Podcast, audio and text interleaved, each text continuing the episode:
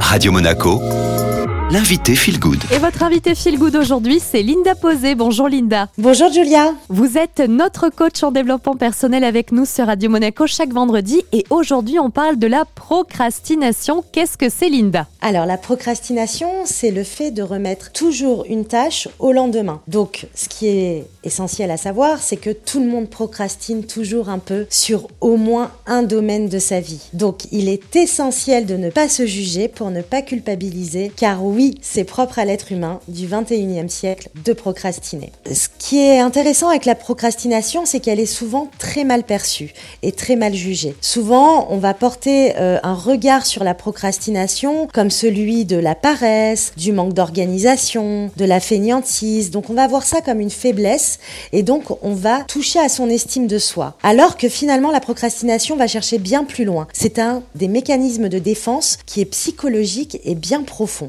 À se protéger, à se protéger du rejet, car comme on veut que tout soit parfait et qu'on se poste des objectifs des fois beaucoup trop hauts et qu'on a peur d'être jugé en n'accédant pas à cet objectif, alors on prend pas de risque et on s'empêche par peur de l'échec, par peur du rejet, par peur de la réussite, dans le sens où bah, si je réussis, je vais avoir beaucoup de travail, je verrai moins mes amis. Et donc on s'empêche et on procrastine. La procrastination, Linda, on sait qu'il en existe deux types et on va parler d'abord de la procrastination positive. En effet, il y a la procrastination positive et là c'est la bonne nouvelle parce qu'elle permet de stopper un petit peu le jeu de la vie, euh, du monde moderne où on est toujours en train de courir métro, boulot, dodo. Et donc en prenant une journée de repos, une journée de RTT, euh, eh bien on répond à un besoin physiologique ou même psychologique et on répond donc à son bien-être. Et là ça devient positif parce qu'on a besoin de s'arrêter, on a besoin de calmer le jeu pour retrouver l'énergie nécessaire pour le lendemain. Qui dit euh, procrastination positive, il y a aussi le pendant la procrastination négative. C'est celle qui va concerner une ou plusieurs tâches en particulier, mais qu'on répète.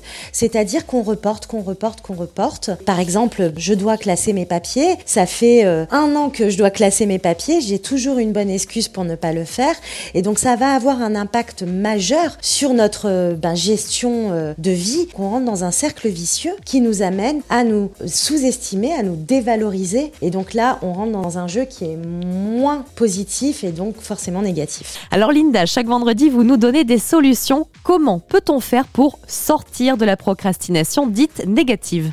On a toujours un domaine où on ne procrastine pas. C'est-à-dire, c'est un domaine où on a toujours de la motivation, on est prêt à y aller. J'invite les personnes à observer les émotions qu'ils ressentent à ce moment-là, cet élan de motivation euh, qui naît de cette bonne volonté, de l'observer et de la transposer dans le domaine où justement on procrastine. Ensuite, c'est aussi Savoir accepter ces moments de pause qui sont essentiels à notre bien-être physiologique et euh, psychologique pour éviter toute culpabilité qui est donc mauvaise et qui nous euh, dévalorise. Et enfin, comme on veut être parfait, et souvent c'est pour ça qu'on procrastine, parce qu'on veut être parfait et notre objectif est bien trop haut, on va découper cet objectif en sous-objectifs, en le spécifiant. Et donc on va découper ce grand objectif bien haut en petits objectifs pour accéder pas à pas à l'objectif final, sortir de la perfection, en s'honorant à chaque fois, en prenant conscience de la réussite du sous-objectif, et ainsi en se revalorisant et en étant fier de soi. Et puis la quatrième solution, c'est de pratiquer la to-do list. On liste l'ensemble de nos tâches personnelles et professionnelles, on les priorise et on se limite aux 7-8 premières tâches pour rester dans un élan de motivation et ne pas culpabiliser à la fin et éviter toute procrastination. Merci beaucoup Linda Posé pour toutes ces explications. Je vous dis donc à vendredi prochain. Belle journée. Avec plaisir Julia.